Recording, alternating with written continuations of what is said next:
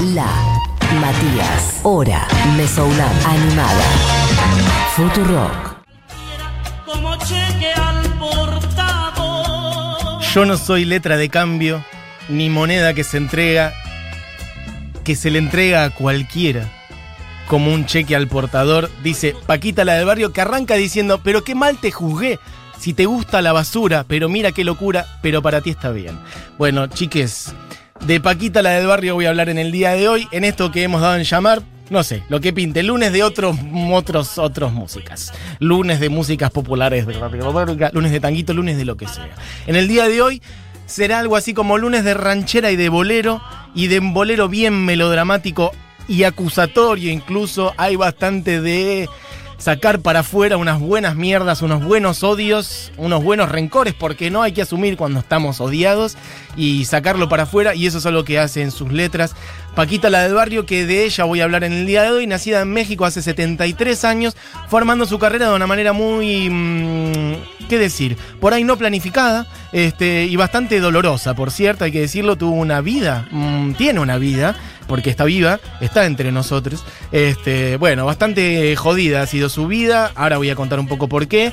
Este, y ha ido armando su carrera, sobre todo de grande, este, y de hecho creo yo que cada vez tiene más reconocimiento, si bien ya hace un buen rato, en los años 80, sobre todo 90, es cuando explotó, bueno, sigue siendo un nombre, de hecho la llaman, tiene dos apodos, uno que me gusta, que es la reina del pueblo, es lindo, no, pero no es no, parece, no me parece que sea especialmente original. Y después hay uno que me parece espectacular, que es la guerrillera del bolero.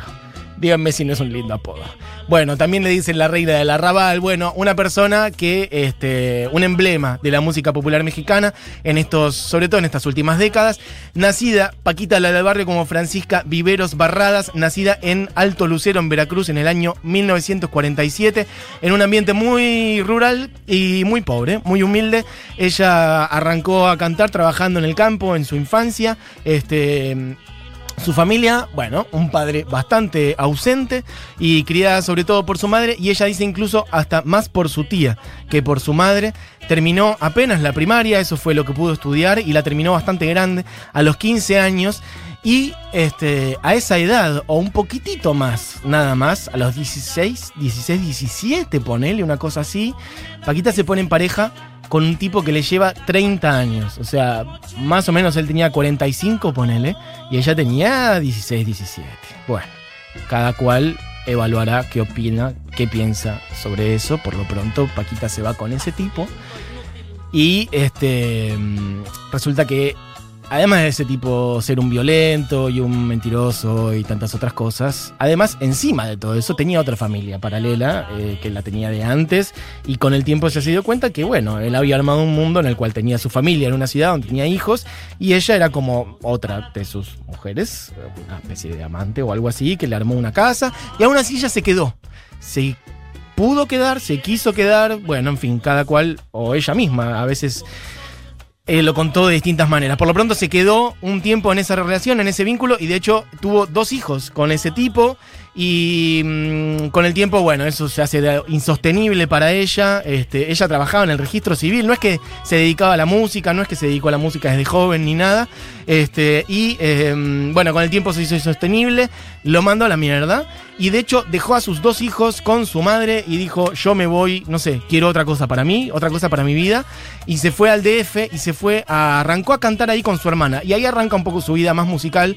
Lo que estamos escuchando de fondo es Cheque en Blanco, una canción que se llama así. Podemos pasar a la otra, Diego, porque tenemos varias y quiero picar algunas. Esta se llama Me saludas a la tuya.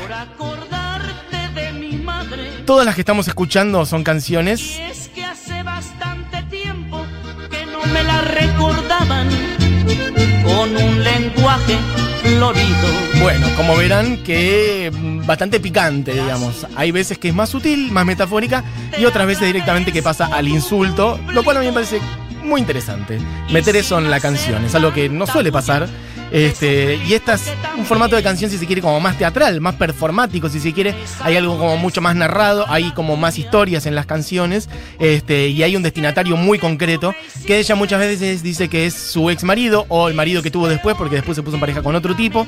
Y hay algo de eso que se extiende a, bueno, los tipos en general, ¿no? El machismo. En México, sobre todo, en todo el mundo lo sabemos, pero en México en particular también una sociedad donde el patriarcado, el machismo tiene un peso enorme, la iglesia tiene un peso enorme, hay mucha sumisión en general, en los sectores populares, en las mujeres en particular, entonces hay una cosa que prende mucho ahí que es, bueno, una mina que dice lo que en general otras minas no se animan a decir, o la cosa de la música que dice eso que por ahí no te sale decir, ¿no? La expresión vulgar o el insulto, sacarte la mierda de adentro. Entonces la música cataliza eso. Eh, lo cuentan muchas, lo cuenta ella también. Eh, bueno, les decía, Paquita se va a México con su hermana, arman un dúo que se llama Las Golondrinas, y ahí le empieza a ir bien con la música, pero bueno, entra otra vez algo que le desarma ese plan, que es, eh, y la decepciona en un punto, que es que entra un productor a decirle, che, ustedes van bien, no sé qué, le pongo plata, pero quiero solamente a tu hermana. no, a vos no, no me interesas. Y la hermana se va se va a armar otro plan y ella se queda sola y dice, bueno, yo acá voy a arrancar, no importa, voy a arrancar yo sola. Y arranca su carrera solista, eso más en los años 70, em, se pone a cantar en un restaurante que se llama La Fogata, etc. Y le empieza, a le empieza a ir bien, se pone en pareja con otro tipo, arma un lugar que se llama Casa Paquita, que es un restaurante en donde labura de eso, de gastronomía, pero también cada tanto em, como actuando ahí, etc.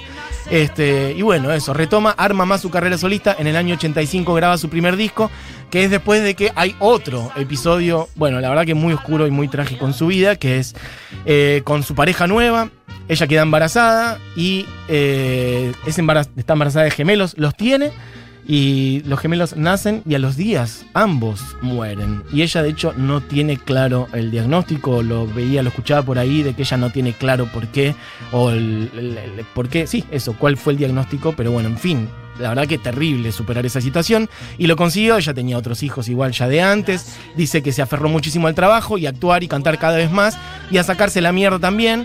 Y en el 85, como digo, un tipo de un noticiero de la televisión mexicana, uno de los noticieros más populares de México, que era como el éxito televisivo matutino en México, la llama y le dice, venía a cantar porque consigue, encuentra su nombre, la conoce, etcétera, le dice, venite a la tele, ella canta y ahí explota. La ven millones de personas en la televisión mexicana y ella dice que de hecho salió del canal y se volvió a su casa en colectivo, en el transporte público, y la gente la reconocía, el impacto de la televisión en ese entonces, ¿no? Mucho mayor que el de ahora, no existía internet, etcétera. La tele ocupaba un lugar enorme, y la gente que la acababa de ver en la tele la vio en la calle, y ya incluso ese mismo día explotó, dice que se llenó el restaurante donde ella trabajaba todos los días, etcétera, y ahí explotó su carrera, y bueno, empezó a hacer cada vez más canciones, y sobre todo, cada vez más canciones en esta línea, del despecho melodramático, y hablarle a los tipos, bueno, podemos pasar a otra, DJ.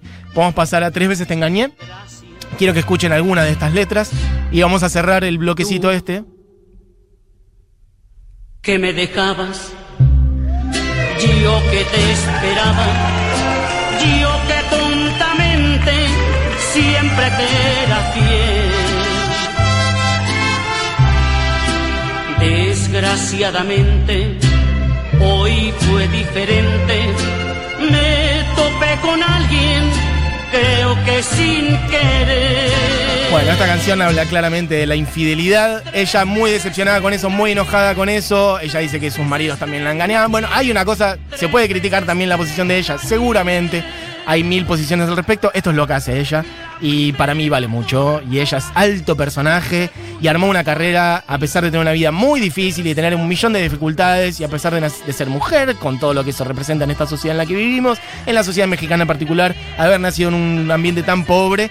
Y armó una carrera con esto que tiene terribles temazos, muy desgarradores. Quiero que escuchen uno que se llama Las mujeres mandan que es una especie de alegato.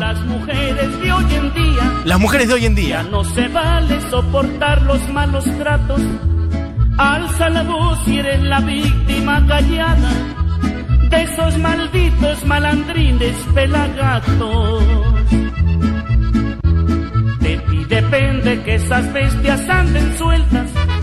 Hay una celda y solo tú tienes la llave Usa la plancha, el trapeador o lo que sea. Y dales duro por ahí donde ya sabes. Y dice el estribillo. No tengas miedo por grandotes que los veas. Ponte valiente, ya verás cómo Que aquí las mujeres mandan. Buena. Bueno, las mujeres mandan. Paquita, la del barrio, podemos pasar a la que a la versión en vivo. Escuchemos un poquito de ella en vivo, de la canción más conocida quizás, que es básicamente una que dice eh, rata inmunda, animal rastrero, escoria de la vida, adefesio mal hecho. El nivel-. Escuchen el texto. Maldita sabandija. Cuánto daño me has hecho. Bueno, esta la vamos a escuchar completa. Esta es la versión en vivo. Yo quiero que escuchen un poco en vivo porque, bueno, básicamente hay mucha de esta cosa performática de ella que se despliega mucho más cuando es en vivo que cuando es en, en el estudio. Busquen videos de ella, que es un escándalo. Así que por lo pronto, bueno, hoy pintó en este lunes de otras cosas, lunes de otras músicas. Hablar de Paquita, la del barrio, y vamos a poner completa entonces, Rata de dos patas, la versión de estudio. Así que tirala, Diego, nomás cuando quieras. En el bordecito de este programa ya se nos termina. Hoy pintó Paquita la del barrio. Un beso grande. Para toda la gente de México que seguramente nos está escuchando. Y un beso grande para Paquita del barrio. Quizás algún día la veamos tocar en vivo. La veamos cantar en vivo. Esto es Rata de dos patas.